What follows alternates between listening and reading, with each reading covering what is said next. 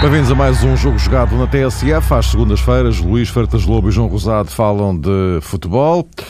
Ora, eh, estamos na última edição deste ano, depois vamos para a pausa natalícia, só regressamos no início de janeiro. E eh, vamos então fazer uma espécie de ponto de situação ao que temos agora, em função desta última jornada do campeonato, também das várias incidências que marcaram a última semana, com Taça de Portugal e não só. E eh, nesta altura já vamos falar do, do, Benfica, que fechou o ano a liderar o campeonato com seis pontos de avanço, mas que ontem teve uma exibição muito pálida e que acaba por ganhar no, com um, um golo que eh, gerou toda esta polémica à volta de, de, da situação, pela irregularidade. Mas uh, antes disso, uh, o, o, Sporting, que esta semana ficou marcado por declarações de um, Bruno Carvalho, pela não resposta, respondendo, pondo as coisas assim, de, de Marco Silva. Hoje, Augusto Inácio, o diretor-geral para o futebol, disse que não se passava absolutamente nada entre um e outro. Agora, Luís, olhando para, para isto e, sobretudo, para as declarações de ontem de Marco Silva depois do, do jogo, em que da vitória sobre o Nacional, importante neste contexto para o Sporting, em que ele dizia que não comentava as declarações de Bruno de Carvalho, mas que ele, enquanto treinador, continuaria a elogiar ou criticar os seus jogadores cara a cara, olhos nos olhos. Uh, isto depois de, a meio da semana, o presidente Bruno Carvalho ter anunciado uma lista de reforços, como ele definiu, para, o, para janeiro, e que era um inventário dos jogadores da equipa B. Luís. Sim, eh, em primeiro lugar, boa tarde e, e um abraço a todos. Sim, isso são, o que disseste são factos. Foi, foi, foi, o que aconteceu. Portanto, a partir daqui é, é tentar de fora, interpretar aquilo que, que foram as declarações de ambos, uh, as intenções, o que é sempre difícil, como é evidente, mas sobretudo aquilo que, que parece estar a acontecer neste momento em relação a, a, ao futebol do, do Sporting. Aquilo que me parece é que tudo isto me parece completamente desproporcionado da, da, da realidade. Isto é, uh, cingindo a questão a questões meramente da, equipa eh, e não entrando muito por aquilo que tem sido a tentativa do Sporting e do seu Presidente de marcar um pouco a agenda de debate desportivo nos últimos tempos e, e como é evidente, tendo, tendo, algumas opiniões interessantes e tendo outras uh, que, que, que, assumem claramente um, um, conflito, mas isso, portanto, tem a ver com a política desportiva do clube, é outra coisa. Eh, mas pegando apenas, eh, e, e, aquilo que estamos a falar do, da questão entre o, entre o treinador, ou a questão do treinador do Sporting, penso que desde a derrota do Sporting em, em Guimarães, que as coisas não voltaram a ser, a ser comodantes, digamos assim. O Sporting vem de uma época extremamente interessante do ponto de vista da, da, do resgate, digamos assim, desportivo e financeiro do, do clube. Isso foi, de facto, um papel preponderante, muito importante, que esta administração do Sporting, este presidente teve. De facto, é algo que foi, foi decisivo naquele momento histórico do Sporting. Esta época é outro passo, quer desse ponto de vista financeiro, como é evidente, da continuação dessa reestruturação, quer do ponto de vista desportivo. Se na reestruturação financeira sentimos que as coisas uh, percorrem o seu o seu curso, digamos assim, normal ou previsível, sem entrar em grandes pormenores aqui que seria outro debate. Uh, do ponto de vista desportivo, tudo isto me parece de, desproporcionado. Uh, eu penso que desde logo nem fazia sentido, época passada, aquela pergunta recorrente: se Sporting era candidato ao título, nem fazia sentido, esta época, começar logo por dizer, desde dentro, que são candidatos ao título. Isto é, eu acho que essa pergunta não faz sentido para um clube como o Sporting. Um clube como o Sporting é sempre, na minha opinião, pela, pela base social, histórica e desportiva que tem, sempre candidato ao título. uh, não teria que ter fugido à resposta à época passada e tê-la mantido até ao fim. E lembramos que a época passada o próprio Leonardo Jardim, quando lhe colocavam isso, e o próprio Presidente já disse, tinha, dizia o ano passado que para o ano é que iam ser candidatos, o Jardim dizia que se, se é assim iria criar condições para isso. Esta época começou dizendo que era candidato. Eu penso que não há nenhuma necessidade de dizer isso, porque essas questões não se colocam ao Benfica e, eh, e ao Porto. Essas questões, em geral, costumam-se colocar ao, Braga, ao Vitória de Guimarães, ao Boa Vista, noutros tempos. Não se colocam ao Sporting. Uh, portanto, o Sporting, a partir daí, uh, a entrar num, num, num campo destes, colocou-se a jeito para este debate existir.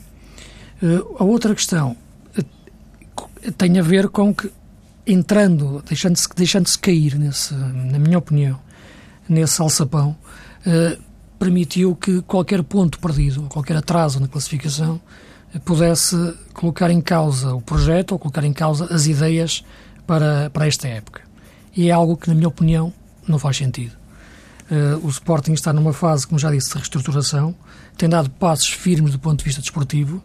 A equipa desta época uh, tem melhores jogadores do que a da época passada em alguns setores, noutros setores não, uh, nomeadamente a nível da, da, defesa, que é um ponto muito, muito sensível, como sabemos, e portanto uh, não parece que desportivamente seja proporcional todo este caso que foi criado em torno do Sporting dentro de, do Sporting por parte de, das declarações que foram feitas pelo seu presidente. Já o disse na altura da derrota de, de Guimarães e volto a dizer desta uh, novamente agora. Uh, não é, não é possível fazer, não, não quero fazer processos de intenções, como é evidente, em relação àquilo que foram as declarações do, do Presidente e do Marco Silva. Agora, há uma coisa que me parece clara: é que este treinador do Sporting eh, prova e mostra de cada vez que tem uma intervenção que é treinador com, com T grande. E isso é que me parece muito, muito importante. É um homem, de facto, que vem, como, vem de treinador do Estoril, vem de ser eh, visto como uma jovem promessa, digamos assim, e como um treinador que poderia encaixar pacificamente no, no, no Sporting uh, ou num clube grande uh, sem, sem tremer ou sem reagir a qualquer tipo de declaração que lhe fosse, que lhe fosse colocada uh, ou, ou, que, que ele sentisse que, que lhe tocasse de forma mais, mais direta ou indireta. Não é assim. há muitos treinadores que são assim. Marco Silva provou que não era. e a forma como ele falou ontem, uh, no final do jogo frente Nacional da Madeira.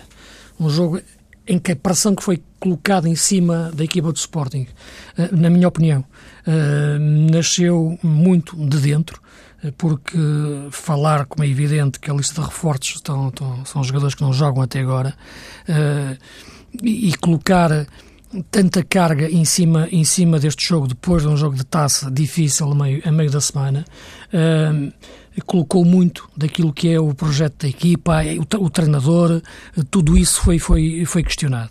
Uh, e a forma como Marco Silva uh, respondeu no, no final às perguntas que lhe foram colocadas visava, como é evidente, atingir um, universo mais abrangente daquilo que é o, mundo do, do, Sporting atualmente. É, não foi só respostas ao jogo em si, foram respostas a tudo aquilo que, que o envolve, nomeadamente aquilo que é o que eu sempre digo. Uh, os elogios são públicos, as críticas são, são privadas. E, e isso é, é assim que eu acho que deve funcionar em qualquer setor de atividade, neste caso numa equipa, numa equipa de futebol, para existir a tal estabilidade que, que o Sporting teve a época passada e que está este ano a, a, a auto-se destabilizar uh, por dentro. Tu há pouco falavas nas declarações de hoje do diretor desportivo do, do Sporting, do, do, do Augusto Inácio. É evidente que ele tem que, tem que as fazer, tem que colocar, procurar uh, essa estabilidade e essa, e essa declaração visa mesmo essa estabilidade.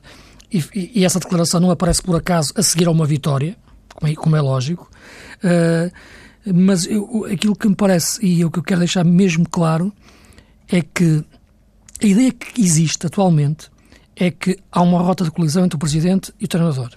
E como se sabe, quando existem rotas de colisão entre Presidente e treinador, uh, acaba sempre por cair o, o treinador. Isto acontece em, em, em todo o mundo. Uh, é o pior que o Sporting uh, pode fazer. e há quem diga também que aquilo que o Marco Silva disse ontem, ou a forma como as coisas aparentemente se extremaram esta semana, mais contribuiu para, para isso.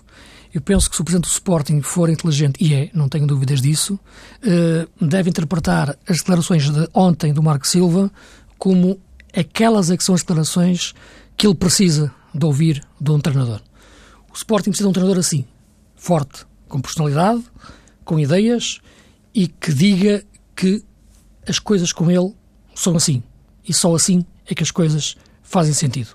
O Sporting não necessita de um treinador que abana a cabeça e que, e que baixe as orelhas. Não. Necessita de um treinador como foi ontem uh, o Marco Silva. E, portanto, este aspecto é que me parece que isto não é, isto não é, não é fácil ser feito para um treinador jovem, com menos de 40 anos, que, que veio de um Estoril, uma boa equipa, mas a chegar a um grande. E chegar a um grande e mostrar esta personalidade que o Marco mostrou ontem, de facto, voltando ao princípio, é treinador de ter grande. E é o treinador que o Sporting precisa. Ganhar ou perder, isso é outra questão. E acho que o, que o Presidente uh, deve tirar essa conclusão de, das afirmações de ontem do, do Marco Silva. E João, o que é que, como é que tu olhas para, para isto? De facto, estava uma longa conversa, mas enfim, o nosso tempo não é muito. Mas sim, mas, mas diz, diz. Olha, Mário, como é que eu olho? Parece realmente que o Sporting está, está mais doente do que aquilo que parece, porque olhamos para o comportamento eh, da equipa, não apenas à luz daquilo que aconteceu agora no Estádio da Madeira, esta vitória por um zero diante do Nacional, mas considerando inclusivamente outras eh, performances eh, da equipa, inclusive na Liga dos Campeões, depois eh, também na Taça de Portugal, e a equipa dentro das quatro linhas mostra, tirando um ou outro percalço, também por algum motivo está a 10 pontos do primeiro classificado, mas exceção feita a esses percalços, e de facto o Sporting se calhar não tem matéria-prima, não tem plantel para enfrentar com inteiro sucesso todas as frentes, a equipa tem demonstrado um rendimento desportivo que não casa bem com aquelas declarações, as últimas declarações de Bruno Carvalho. Por quem olhou para, quem leu aquele extenso comunicado e quem escutou o presidente do Sporting, fica com a ideia que o clube está a ferro e fogo, que há uma onda de contestação uh, ao Presidente, que ele pretende apurar, pretende fazer a contagem de espingardas e pretende, mais do que isso, que determinadas pessoas assumam as responsabilidades. Ou seja, Bruno Carvalho faz um diagnóstico que parece que não tem correspondência com aquilo que a equipa mostra quando é, é chamada a jogo. Ao contrário. E por aqui, de facto, é, se percebe que o Sporting está um pouco é, dividido. E é curioso que hum, hoje ou ontem o Papa Francisco falava das 15 doenças do Vaticano. E enumerava algumas, e uma delas era o terrorismo dos boatos. O Sporting, se calhar, tem que lidar também com esta doença. Tem que ter em atenção isto, porque o presidente do clube, quando escreve ou quando se pronuncia publicamente, sabe de antemão que isso tem um reflexo e provoca sentimentos, provoca dúvidas, provoca interpretações e, pior do que isso, provoca especulações que não servem a ninguém, imagino eu, e muito menos à equipa de futebol. E isso, de facto, é preocupante, acaba por dar origem a um clima de alguma angústia que os adeptos do Sporting certamente pressentem e que aparentemente não tem muita explicação. Eu não consigo encontrar no universo uh, sportinguista, pelo menos nos últimos dias, ninguém que assuma declaradamente ser uh, oposição a Bruno Carvalho, ser alguém que contesta este modo de atuação. E também não tenho escutado críticas eh, ferozes à condução técnica de Marco Silva. Já se sabe que os adeptos de futebol, quando os resultados não são inteiramente positivos, apontam o dedo ao treinador e também apontam o dedo aos jogadores. Mas, genericamente, o balanço que é possível efetuar até ao momento da época sportinguista, penso eu, que não sustenta razões para se criticar negativamente o comportamento da equipa e para se dar uma nota baixa à hum, forma de trabalhar de Marco Silva. E olhando, inclusive, para aquilo que, em termos mais concretos, Bruno Carvalho disse naquele extenso eh, comunicado, eu encontrei algumas frases que realmente refletem incoerência. Disse o presidente do Sporting que esta equipa poderia estar noutra condição e disse que, por exemplo, o ano passado, o Sporting de 2013-2014, se tivesse jogadores como João Mário e Nani, eventualmente teria sido capaz de conquistas ainda mais eh, sonantes e que permitissem, de facto, saborear eh, títulos eh, nacionais e eventualmente até internacionais. Não sei até que ponto chega a ambição de Bruno Carvalho. Mas eu pergunto, então por que motivo é que quando passado um jogador como João Mário não estava no plantel do Sporting? A quem é que pertenceu essa decisão? Quem é que assume essa responsabilidade? Isto é um aspecto que eu acho que reflete aqui um cuidado menor do ponto de vista mediático, porque não se podem fazer afirmações que depois deixam no ar esta ideia que o Sporting do ano passado também, ou já era, presidido por Bruno Carvalho e também existe aí uma quota parte de responsabilidade em algumas decisões que foram tomadas no que diz respeito ao plantel.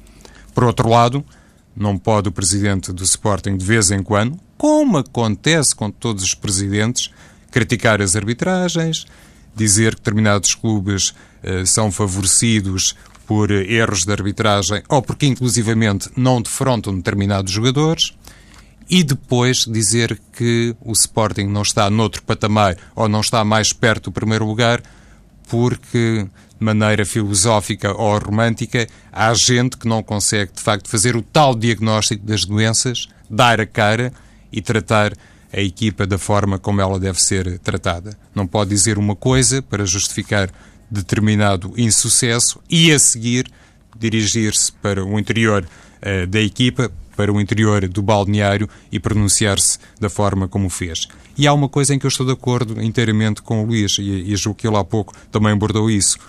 Neste momento, se olharmos bem para aquilo que é a realidade do Sporting, e não apenas do Sporting, mas neste caso interessa falar eh, em concreto do Clube de Alvalade, quem é que precisa mais de quem? É o Marco Silva do Sporting ou é o Sporting de um treinador como Marco Silva? Marco Silva tem 37 ou 38 anos, tem feito o trabalho que, inclusive, há pouco o Luís uh, sublinhou, tem a sua forma de estar, é visto, incontestavelmente, como um homem, um técnico de grande potencial, que, inclusivamente, hoje para amanhã pode estar noutro grande clube português ou internacional, e nesta altura, com as condições que tem o Sporting, era possível à equipa ter um treinador eh, de outro estilo, já nem vou dizer de outra dimensão, com outro perfil, com outro currículo, ou este Sporting que precisa de continuar a apostar na formação, não apenas, mas também nisso, como os outros clubes grandes de Portugal, estará mais dependente do trabalho que pode ser feito a médio prazo e a longo prazo por Marco Silva. E Bruno Carvalho deve pensar bem nisto, porque mesmo, vamos imaginar, num cenário em que Marco Silva se chegasse à frente e apresentasse a admissão do Sporting por o clima ser insustentável na sua relação com o Presidente, eu duvido muito que no meio de tudo isso Marco Silva fosse o principal prejudicado. Eu acho que seria sempre o Sporting que perderia com isso e, inclusivamente, poderia perder uh, dentro uh, deste cenário um pouco mais uh, resumido e que tem a ver com a possibilidade de hoje para amanhã Marco Silva estar ao serviço de outro emblema qualquer, naturalmente concorrente do Sporting e com as ambições semelhantes às do Sporting. Sim, repara, o, Marco Silva tem, tem contrato por quatro anos. Né? Portanto, e, portanto, é um treinador que, quando foi contratado e quando se contrata um treinador por quatro anos, tem-se uma ideia a longo prazo daquilo que ele vale e daquilo que ele pode, pode fazer. Por isso eu dizia, começaram por dizer que tudo isto me parece completamente uh, desproporcionado. Agora, quando se fala que a lista de reforços é, aquela, é aquele elenco dos jogadores uh, que são, no fundo, os reforços que foram, os jogadores foram contratados, alguns jogadores foram contratados no início da época e que atualmente não jogam, e outros jogadores que estão na, na equipa B, uh, tu, tu, colocas em causa uma coisa que, é, que me parece fundamental e que ultrapassa também o universo Sporting, já seria um debate até mais alargado. E é, no estádio é que chegaram os clubes e a relação dos treinadores e as direções e o que é o mundo atualmente das contratações, das transferências e como se fazem plantéis. Quem é que contratou estes jogadores? Estes jogadores foram contratados conversando com o treinador. O treinador deu o aval a estas contratações, disse: Este jogador interessa-me. Apresentam um jogador, um Slavchev, um Tanaka, um André Geraldes, um Rossell, e ele pode olhar e pensar assim: Este jogador interessa-me. Repara, o André Geraldes, por exemplo, nem, nem, para ele nem entrou na equação no momento em que o Sporting tinha que jogar frente ao Chelsea, uh, não tinha o, o, o Cédric, né? naquele momento uh, uh, castigado, o Miguel Lopes não podia jogar e, e, o Marco automaticamente na conversa de imprensa no jogo anterior disse quem joga é o Ricardo Gaio. Eu gosto do André Geraldes, acho que, acho que é um bom jogador, portanto, isso é uma avaliação, não, não quero entrar em avaliação dos jogadores, é só como é que é feito o plantel. Uh, porque eu acho que em qualquer clube tem que existir este diálogo com os treinadores. De outra forma, não faz sentido nenhum. E apresentar uma lista, estes jogadores serão os reforços, se o treinador não, não entender que estes jogadores são os indicados para colocar em prática a sua forma de jogar e a sua ideia de jogo, algo está errado, como é evidente. E já se, já se, já, já, já, já se começou a perceber que alguns deles não são. Outros até podem vir a ser. Aliás, o Marco Silva disse que o Presidente não tinha falado com ele sobre reforços. Isso é o que eu acho, que é, é o que eu acho errado, sinceramente. Eu acho que, que qualquer Presidente, seja o do Benfica, do Porto, do Sporting, do Braga, do Vitória, de Guimarães, todo, qualquer clube, tem que falar com o diretor esportivo, como é evidente, e com o treinador, em relação àquilo que é contratação de jogadores para colocar em prática uma ideia de jogo quando se contrata um treinador.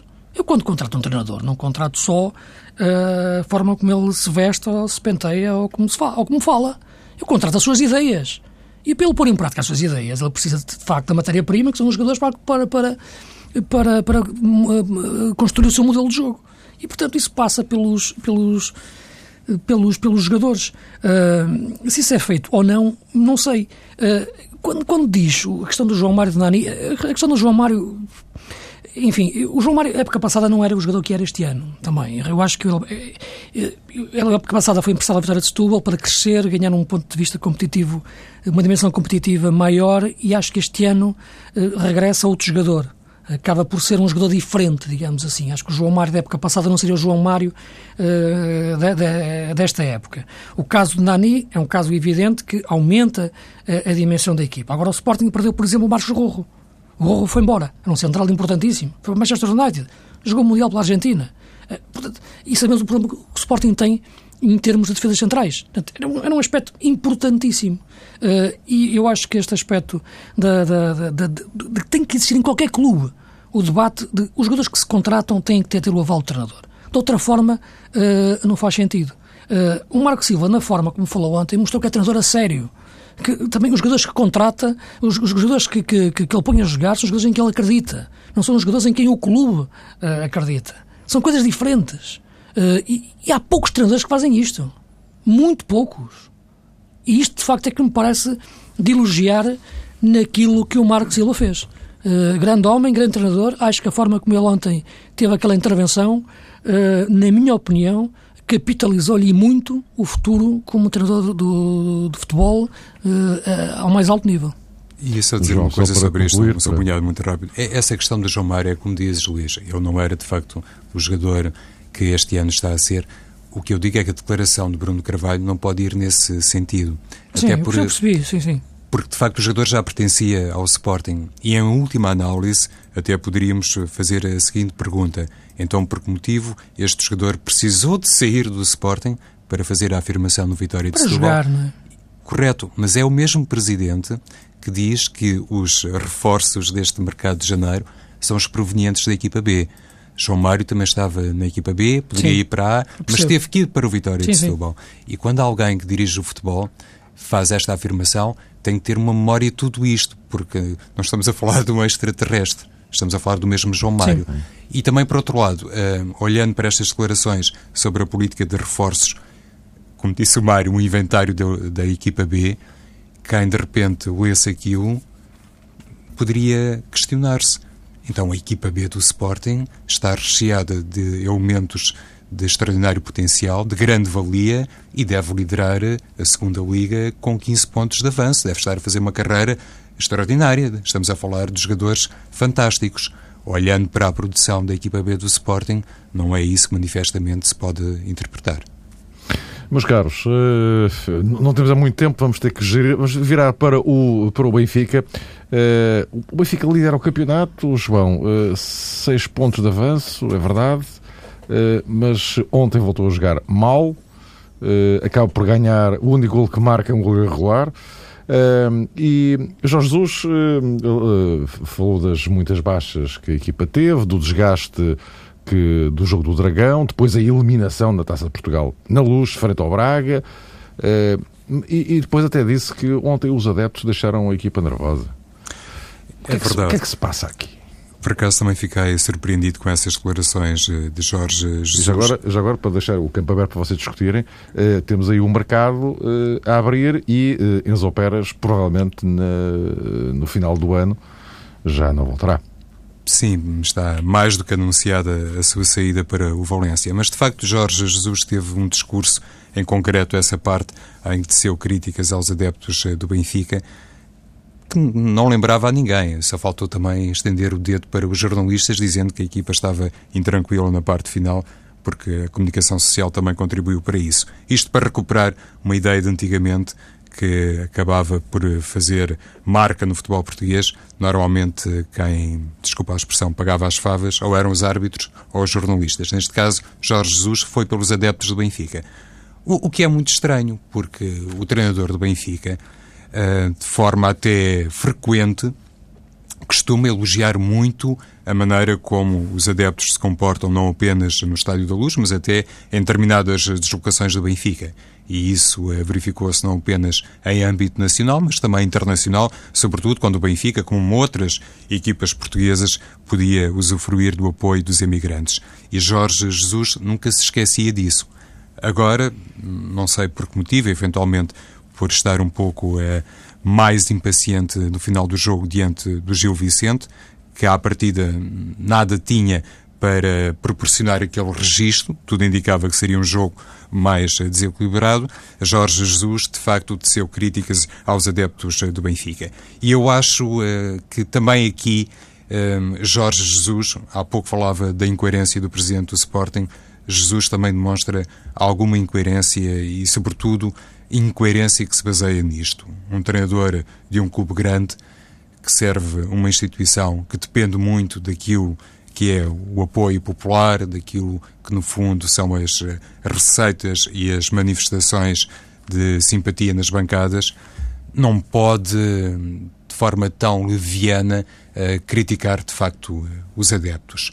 Uh, costuma dizer-se, há muito tempo, bem entendido, que o futebol é uma indústria, que é um grande circo que movimenta muitas paixões e que, no fundo, é aquilo que muitas vezes permite a Benfica, Porto e Sporting distanciar-se de todos os outros é, de facto, a massa associativa, a massa de adeptos que, independentemente de uma ou outra derrota, consegue sempre dar um, suporte uh, social e mediático que depois serve de almofada para muitas outras coisas, até do ponto de vista financeiro.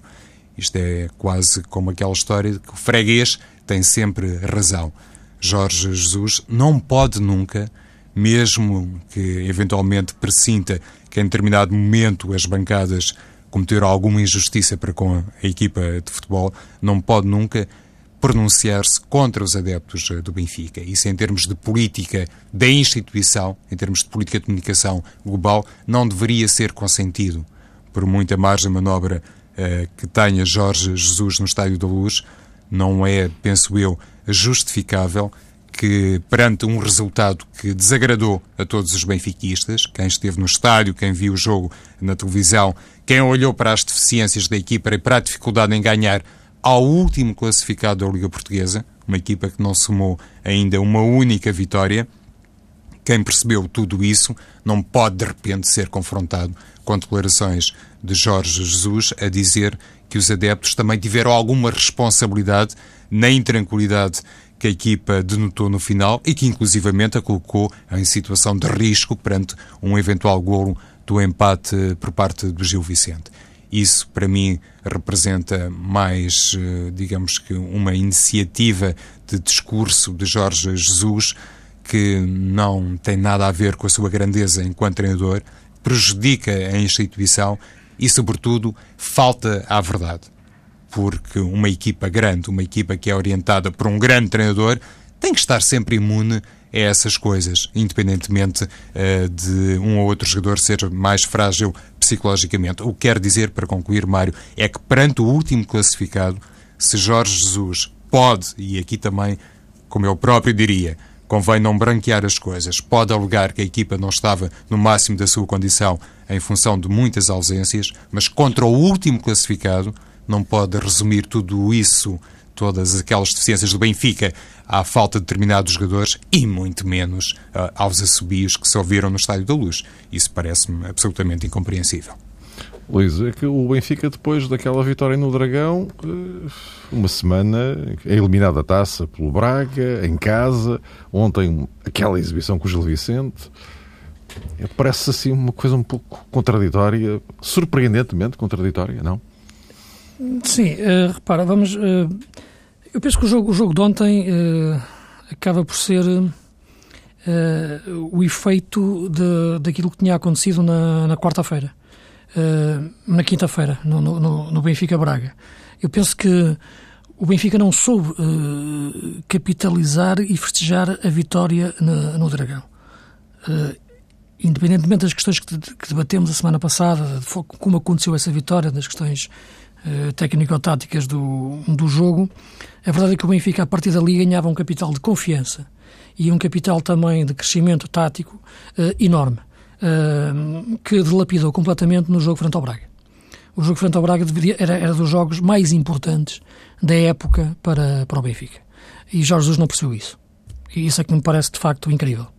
Eh, porque uh, era um jogo difícil, frente a uma equipa forte, como a do Braga, aquilo dava a passagem aos, aos quartos final da taça, uh, vinha depois da vitória sobre o Porto, ganhar sobre o Braga, que é o adversário, é o adversário que tinha ganho ao Benfica uh, no campeonato, daria de facto um elá enorme para a equipa, para o resto de, de, da época e para os jogos seguintes.